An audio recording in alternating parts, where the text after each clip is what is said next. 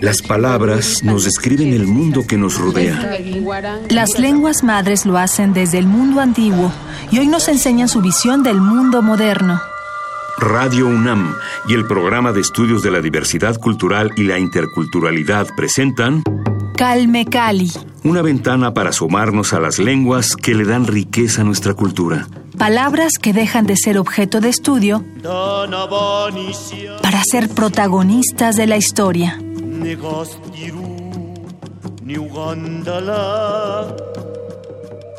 Bienvenidos a Calme Cali, yo soy Vania Nuche y me da mucho gusto que sigan con nosotros en Radio UNAM para dar inicio a la tercera y última parte de nuestra conversación con Irma Pineda, poeta, ensayista y traductora vinizá con quien ya estuvimos platicando las semanas anteriores.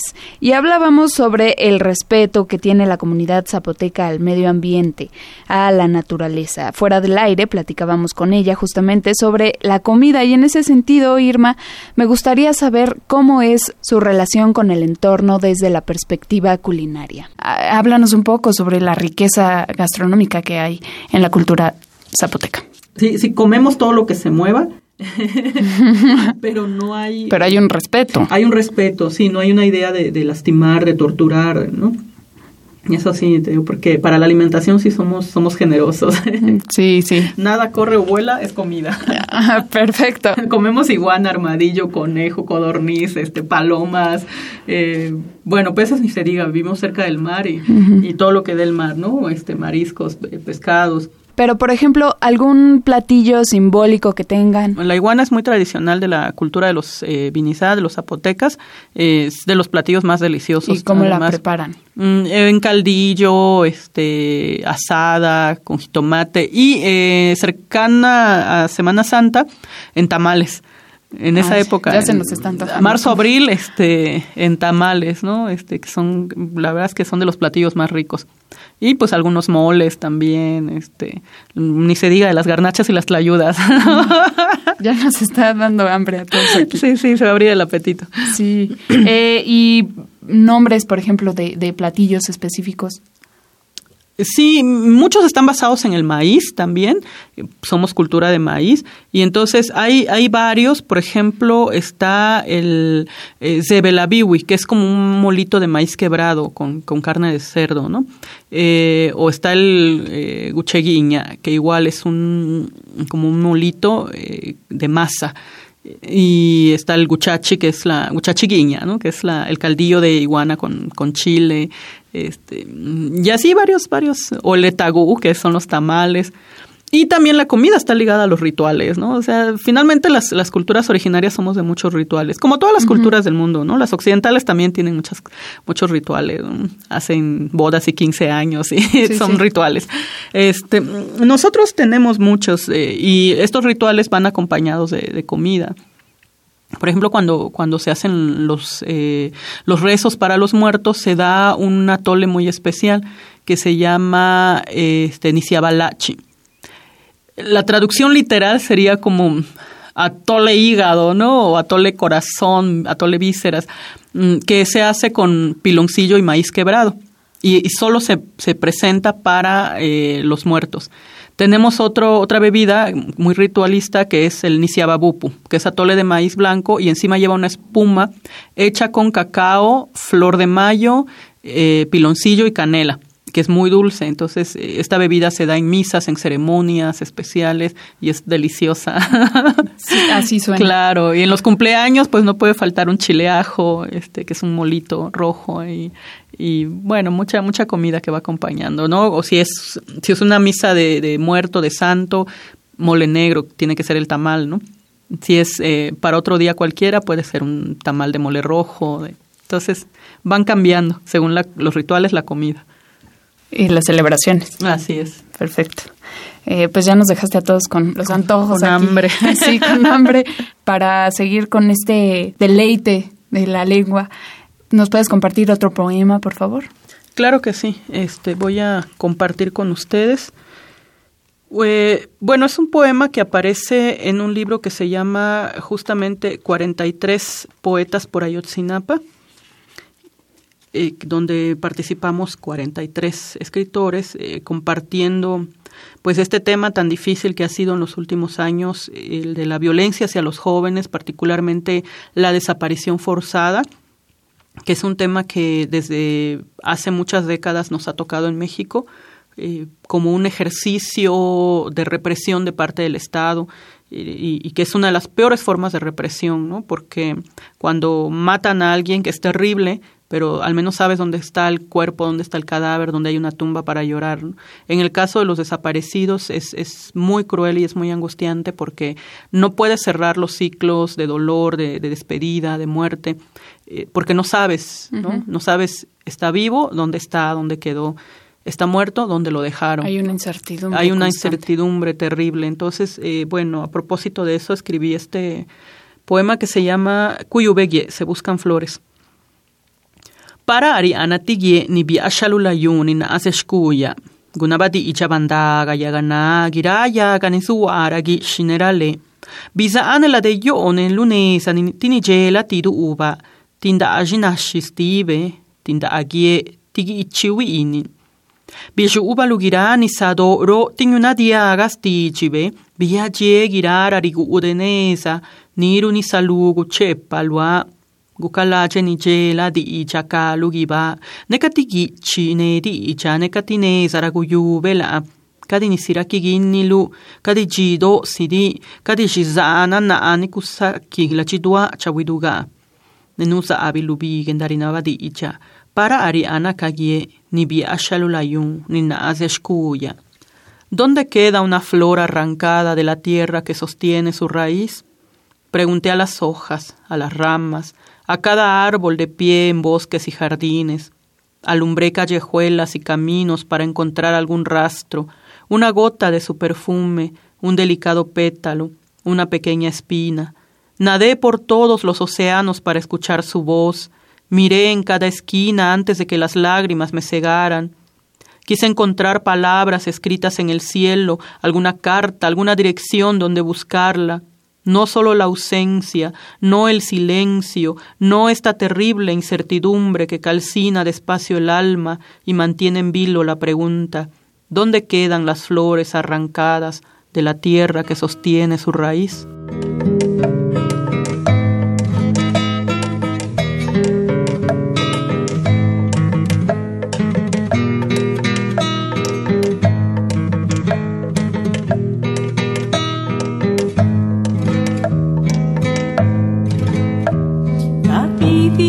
Lui bihurului cativica, cativica bihurului cativica, ne bihuró, ne bihugui, urianizado, ne bihuró, ne bihugui, urianizado.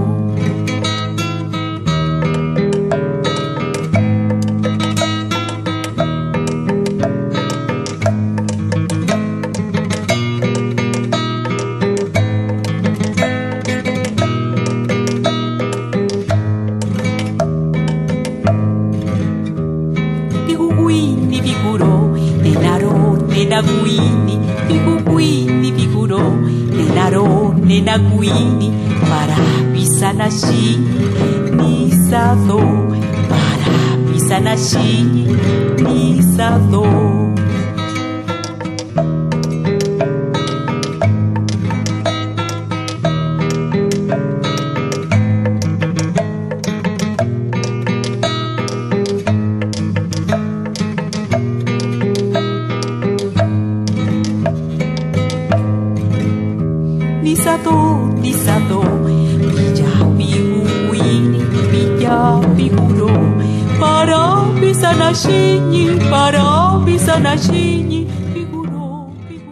Eh, vamos a compartir imágenes de estos libros que nos trajo Irma Pineda para que los puedan buscar a propósito, ¿dónde podemos encontrar esta obra eh, publicada? claro que sí. Eh, mira, se, ha estado vendiendo en Gandhi, en Fondo de Cultura, pero parece ser que ya se andan agotando. Entonces les recomiendo mejor buscarlo directamente en la editorial, que es Pluralia Ediciones y se encuentra en línea como pluralia.com.mx o en el Facebook como Pluralia Ediciones, ¿no? Ahí este pueden eh, solicitar el libro y se les eh, se les envía. Entonces, este, ahí les dan informes, ¿no? Pueden dar su dirección, se les hace llegar el, este y otros materiales más de otros compañeros, autores, escritores en lenguas indígenas de, eh, de Oaxaca, de Chiapas, eh, este, Mérida, varios, eh, Guerrero, varios estados. Quisiera que ahora nos hablaras sobre tu trabajo como profesora. Eh, tú colaboras, estás en la Universidad Pedagógica Nacional, eh, eres, ya lo, ya lo habíamos mencionado, docente también en este programa de México Nación Multicultural. ¿Cómo ha sido esta experiencia como docente? ¿Cómo te acercas a estos, eh, a los estudiantes, tanto de, de la propia cultura zapoteca como no hablantes de esta lengua? Sí, eso siempre es muy, muy rico. Eh, me encanta a mí trabajar con, con, la gente, con los grupos y ha sido para mí la docencia un espacio que me permite nutrirme mucho porque mi convivencia eh, pues es con maestros, con jóvenes estudiantes, con eh, estudiantes de, de, las más diversas carreras además. No, en la UPN trabajo específicamente en el área de, de educación, temas sobre cultura, identidad, comunicación, interculturalidad, que son los temas que voy tocando. Y eh, pues bueno, en, en, las diferentes licenciaturas donde he trabajado, que ha sido la licenciatura en educación indígena y la de intervención educativa, pues he podido compartir diversas experiencias, ¿no? Porque en educación indígena, pues prácticamente los estudiantes eran profesores ya frente a grupo y que te platican de manera cotidiana las dificultades que tienen en, en un estado como Oaxaca donde no tienen infraestructura, donde no tienen salón, exacto, donde su aula es un árbol o la sombra de un árbol donde cuelgan un, una tabla que hace de pizarrón y a veces ni eso, entonces la tierra es el pizarrón. Y pues cuando hablamos de esas cosas nos resulta totalmente risible las propuestas de, de la reforma educativa, ¿no? Porque es bien complicado en un estado como, como Oaxaca, donde eh, pues supuestamente ya existe esta ley de derechos lingüísticos, existe el artículo 2 eh, constitucional que reconoce a México como un país pues eh, diverso, ¿no? Eh, plural. Sin embargo, nos encontramos con situaciones absurdas como que en una región eh, donde se habla el mije te mandan a un maestro zapoteco, en la región zapoteca mandan al maestro eh, que habla mazateco, es decir, esta desubicación lingüística es tremenda porque no ayuda para nada a reforzar las culturas, ¿no? a fortalecer las culturas del, del Estado. Entonces siempre es muy interesante encontrarse con, con estas situaciones de, de los maestros. Y por otro lado, también toca trabajar con, con, gente muy joven, entre 18 y 23 años, que tienen otras preocupaciones, ¿no? Este, por ejemplo, cómo lidiar con, con el tema de la identidad frente a la globalización, ¿no?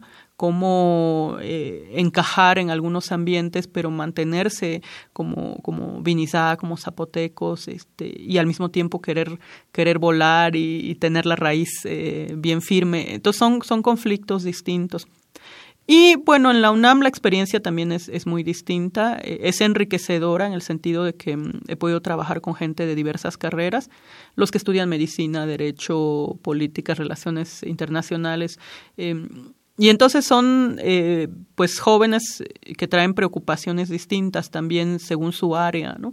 según su área y una preocupación importante que se ha planteado es cómo aportar desde eh, sus carreras o sus profesiones.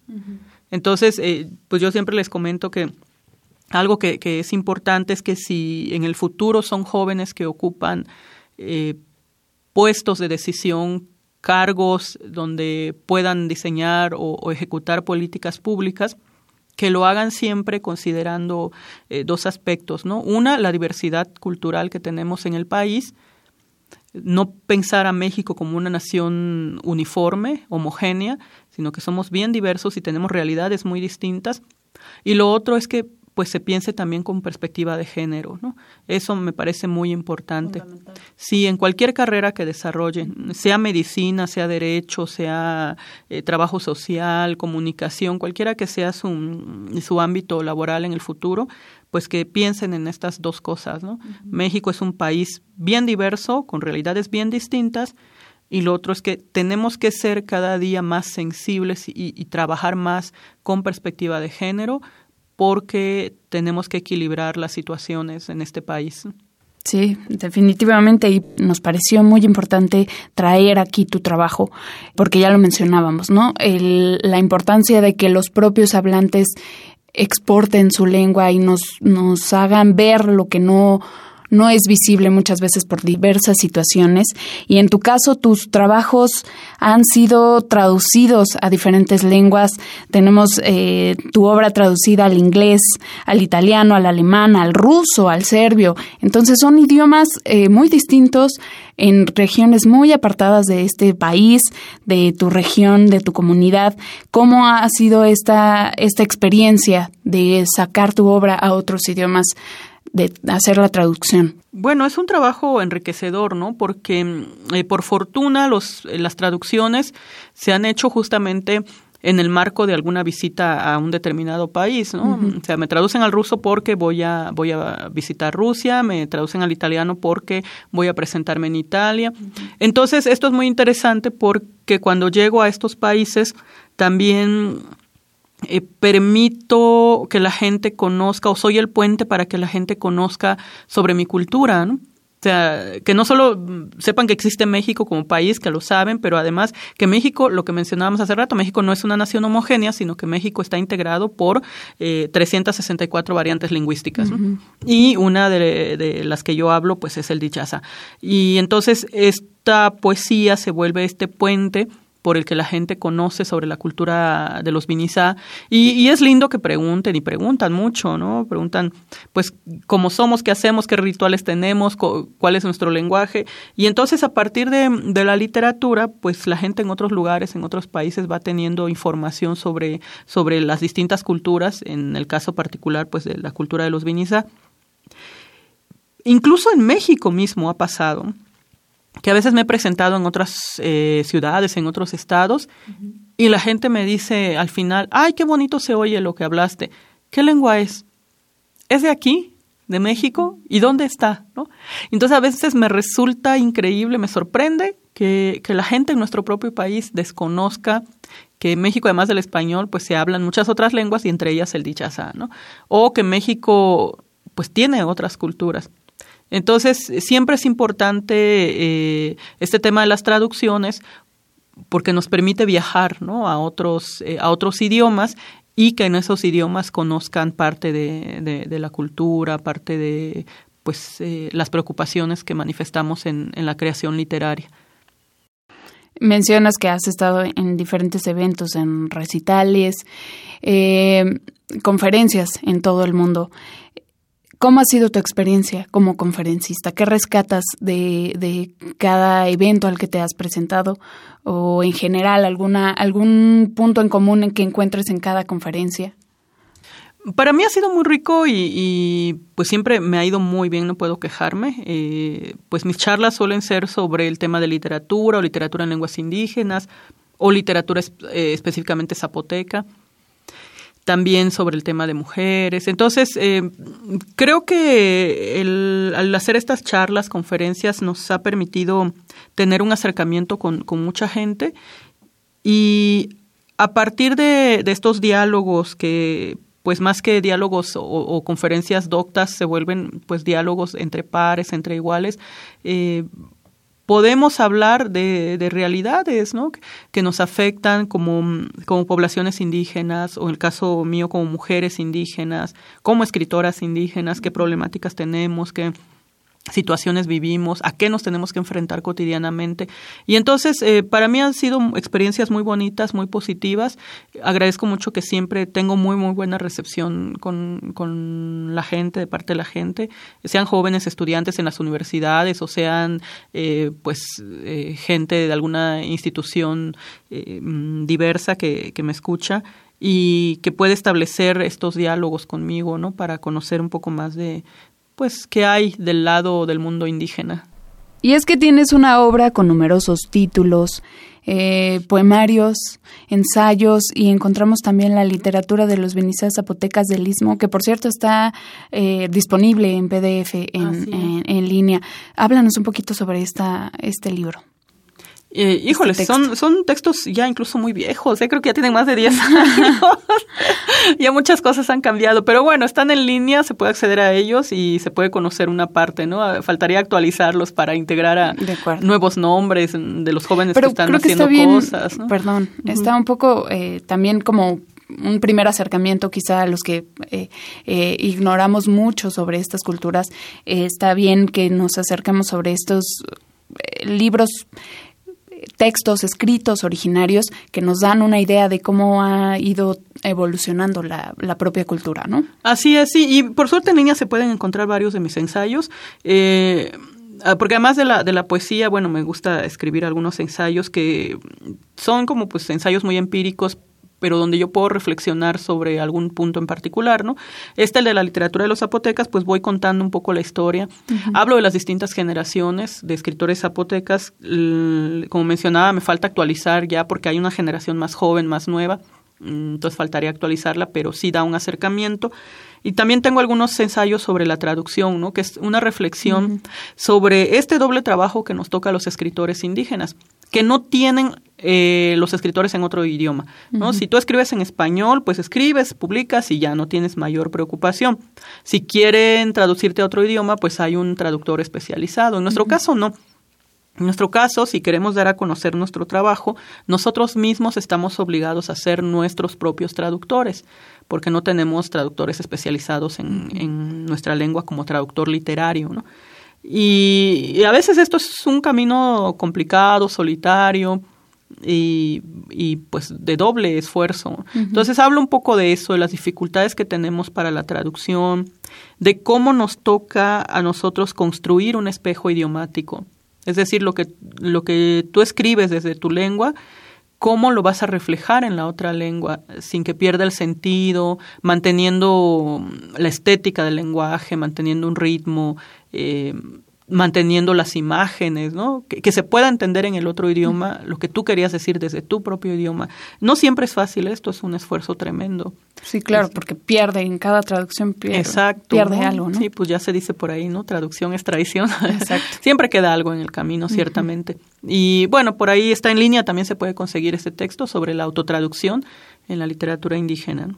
Y pues asimismo otros textos que tengo sobre oralidad eh, y escritura, ¿no? reflexionando un poco de cómo las culturas indígenas, pues si bien teníamos formas de escritura, como las escrituras ideográficas, pictográficas, ¿no? todavía hay vestigios en los códices, en las estelas, en, las piedras, ¿no? cómo se iba haciendo una forma de escritura también toda la riqueza oral que hay, ¿no? El corpus eh, literario que hay en la oralidad, las historias que los abuelos cuentan, que, que se van pasando de boca en boca y que ahora pues algunas de estas se van recuperando con la escritura y otras pues se mantienen de, generación en generación a través de la oralidad. ¿no? Entonces, bueno, son temas en los que voy reflexionando y, y por ahí están mis, mis ensayos en, en línea, se pueden conseguir.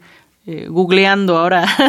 sí, es lo bueno la de, la Internet, que, que, hay el acceso a estos textos que difícilmente podremos encontrar en físico, pero bueno, afortunadamente tenemos estos espacios, estas plataformas que nos permiten acceder a contenidos valiosos, sin duda, ¿no? Claro, interesantes, diversos, este, pues porque hay de varios compañeros también, ¿no? Entonces por ahí pueden ir, ir con que googleen literatura en lenguas indígenas o literatura zapoteca o, el nombre, entonces van encontrando cosas. Sí, sí, pues simplemente irme a Pineda también accede y lo que ya mencionabas, ¿no? El, eh, esta recuperación que hacen muchos alumnos o jóvenes de tu trabajo, que es fundamental. Y también creo que eh, pues muy bello el ver que, que, las comunidades, mejor dicho, las generaciones jóvenes están haciendo este reconocimiento de eh, las culturas originarias, del trabajo de los artistas, de los eh, ensayistas, poetas de lenguas originarias. Así es, y también es interesante eh, cómo ha cambiado la dinámica, ¿no? Mm, A lo mejor mi generación todavía somos del, del papel, del libro Pero los jóvenes de ahora están muy, muy metidos ya con los medios tecnológicos. Es decir, ya no tienen preocupación de si van a hacer un libro. No, no, ya su preocupación es eh, conseguirse un buen celular para que puedan grabar eh, bien, ya desde el celular, ni siquiera una cámara profesional, ¿no? Exacto. Eh, ¿Cómo van a hacer un video con el celular y subirlo a YouTube?